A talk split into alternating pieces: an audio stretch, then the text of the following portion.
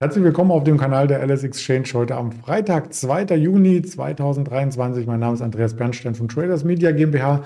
Wir sprechen mit unserem Händler in Düsseldorf über das Marktgeschehen direkt nach dem Intro.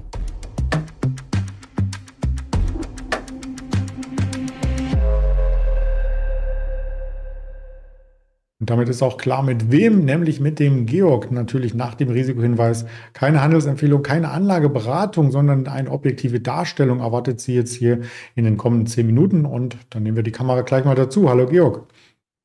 Andreas, hallo, grüß dich. Ja, ich höre dich deutlich und klar und wir hatten gestern ja ein bisschen Verwirrung zum Handelsauftakt, denn der Mai endete auf Monatstief. Ja, und gestern zum Monatsstart, vielleicht auch wieder neue ETF-Gelder, die den Markt fließen, kam direkt wieder Schwung in den Markt. Ja, so kann man das sehen. Äh, definitiv am Monatsanfang äh, fließt ja tatsächlich oft Geld über Sparpläne in den Markt. Ähm, vielleicht hat jetzt auch eben na, die äh, Anhebung oder ja, das Eintüten der Anhebung der o äh, Schuldenobergrenzen in den USA jetzt den Markt wieder etwas beflügelt. Das ist jetzt irgendwie das Thema, was jetzt schon seit einem Monat äh, ein bisschen den Markt bestimmt. Wobei, ich meine, äh, dadurch, dass der Markt hält sich ja oben, ne? also geht ja eigentlich keiner davon aus, dass das nicht geschafft worden wäre, gehe ich mal davon aus. Also oder so interpretiere ich es zumindest. Aber ja, der Markt äh, zeigt sich doch insgesamt in äh, einer festen, äh, guten Laune und äh, ja, steht äh, relativ weit oben, würde ich sagen. Das sehen wir auch heute wieder. Die 16.000 sind äh, greifbar. Wir sind gerade bei 15.999. Das ist ja so ein Ankerpunkt, wo wir aus der Woche zuvor aus dem Handel rausgegangen sind. Auch eine psychologische Marke. So ein bisschen unterstützend waren auch sicherlich die Arbeitsmarktdaten gestern aus der Privatwirtschaft, ADP. Die lagen über den Erwartungen. Heute kommt ja noch der große Arbeitsmarktreport aus den USA. Ja, das wird sich dann auch wieder zeigen, äh, ob der dann besser oder schlechter ausfällt und was es dann nachher für die Zinsen heißt. Das ist ja jetzt im Moment, also oder was heißt im Moment immer schon seit Monaten das, das springende Thema.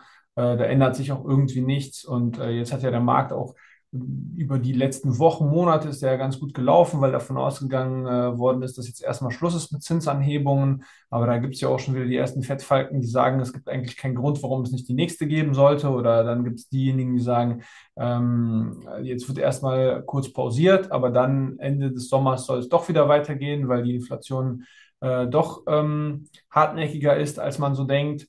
Und ähm, das ist, glaube ich, so ein bisschen so ein Hin und Her. Äh, das Thema wird uns auch lange mitnehmen, bis es vielleicht dann auch irgendwie einfach ausläuft und sich an den Marktgegebenheiten äh, äh, nicht so viel ändert, aber es einfach den Markt nicht mehr so interessiert.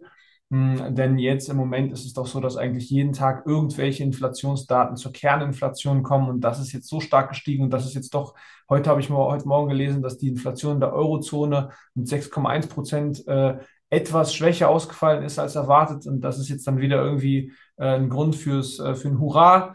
Äh, und nächsten Monat ist es dann wieder ein bisschen stärker. Also ich glaube grundsätzlich, solange wir in den äh, Bereichen bleiben, wo die Inflation tatsächlich bei 6, 7, 8 Prozent ist, auch 5 Prozent ist, ähm, werden die Zentralbanken langfristig erstmal unter Zugzwang äh, bleiben. Ähm, das ist halt auch die Meinung von vielen, ich sage mal so Marktbeobachtern. Äh, das Thema ist noch nicht gegessen. Ähm, ja, die Zinsen werden, solange die Inflation so hoch ist, auch erstmal auf einem höheren Niveau verweilen.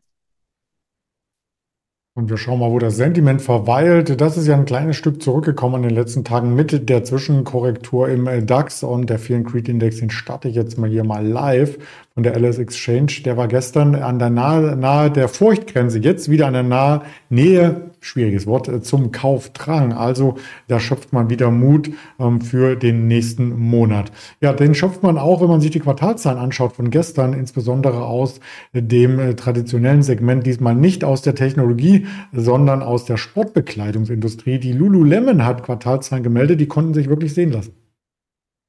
Ja, genau, die waren tatsächlich echt gut. Äh da steht jetzt in der Überschrift, dass es 32 Cent über den Erwartungen oder über den Schätzungen war. Auf Bloomberg habe ich heute gelesen, dass es sogar äh, fast 50 Cent waren, also genau zu sein 49. 1,48 Dollar die Aktie wurden erwartet und 1,97 Dollar äh, sind es dann äh, gewesen.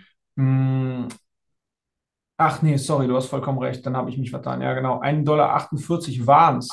1,97 Dollar waren erwartet und 2,28 Dollar sind es geworden. Ja, vollkommen richtig, dann sind auch die 32 Cent richtig. Ähm, genau. Ähm, ja, die lassen sich halt sehen. Ähm, vor allen Dingen, glaube ich, was auch wichtig ist, ist, dass die Marge jetzt wieder angestiegen ist. Ähm, äh, die äh, Lagerbestände sind auch äh, sozusagen zurückgefahren worden. Letztes Quartal waren die noch 50 Prozent über dem Vorjahresquartal und dieses Quartal sind sie nur 24 Prozent über dem Vorjahresquartal. Also alle Sportartikelhersteller hatten ja während Corona das Problem, dass die super große Lagerbestände aufgebaut hatten, die sie dann irgendwie mit äh, äh, Discounts äh, loswerden äh, mussten oder abbauen sollten. Und ähm, ja, das gelingt wohl. Äh, das ist auf jeden Fall ein großer Pluspunkt. Dadurch ist auch wieder die Marge äh, äh, gestiegen und ähm, die Aktie war dann ja, viel fester, plus 14 Prozent. Gestern noch im nachbörslichen äh, Handel, heute bei uns, glaube ich, sogar plus 15, plus 16 Prozent. Ähm, ein Teil davon liegt auch einfach darum, da, äh, daran, dass jetzt auch einfach die, ähm, die Frachtraten über die letzten Monate gefallen sind. Das heißt, äh, auch der Transport eben äh, viel günstiger geworden ist ähm, und eben doch das China-Geschäft äh, wieder etwas anzieht. Also ein Teil des äh, besseren Umsatzes und des, Ergeb äh, des besseren Ergebnisses wird tatsächlich von China getragen. Äh, und China war ja vor Corona einfach der Top-Markt für eben äh, Sportartikelhersteller. Ähm, und deswegen wurde halt auch einfach heute die Adidas und die Puma, die haben ja so ähnliche, sage ich mal, Probleme, sowohl mit den, in, äh, den Lagerbeständen als auch mit dem chinesischen Markt äh, die wurden halt heute einfach mitgenommen. Die äh, Adidas war heute, glaube ich, im Hoch 4,5 Prozent, steht es noch bei plus 3 Prozent. Äh, die Puma ist tatsächlich, glaube ich, sogar immer noch ein bisschen fester, plus 4 Prozent. Ähm, genau, also da kommt wieder so ein bisschen Opti Optimismus zurück an den Markt. Wobei man jetzt natürlich auch sagen muss, äh, als Adidas vor einem halben Jahr oder so äh, die Katastrophenzahlen äh, ja so ein bisschen veröffentlicht hat, sind die ja echt abgekackt auf unter 100 äh, Euro je Aktie und haben sich jetzt auch wieder so ein bisschen gefangen mit 100, äh, zwischen 150 und 160. Mm, aber ja, äh, der Markt hat halt eben irgendwie auch einfach eingeschätzt, dass diese, diese Wachstumsstory erstmal am chinesischen Markt, dass die jetzt erstmal ein bisschen ausgebremst ist und jetzt kommt das vielleicht ein bisschen wieder. Ja, und vom Chartbild her etwas interessanter ist vielleicht die Puma, denn die könnte ein Doppeltief ausgebildet haben. Ja, das sieht auf jeden Fall so aus. Kann sein, dass die sich da jetzt auf jeden Fall dreht, dass die da so tief ist. Tatsächlich auf dem äh, November-Tief hatte ich sogar nicht auf dem Schirm, aber ja, die ist, äh, die sollte vielleicht dann tatsächlich im Besonderen davon profitieren.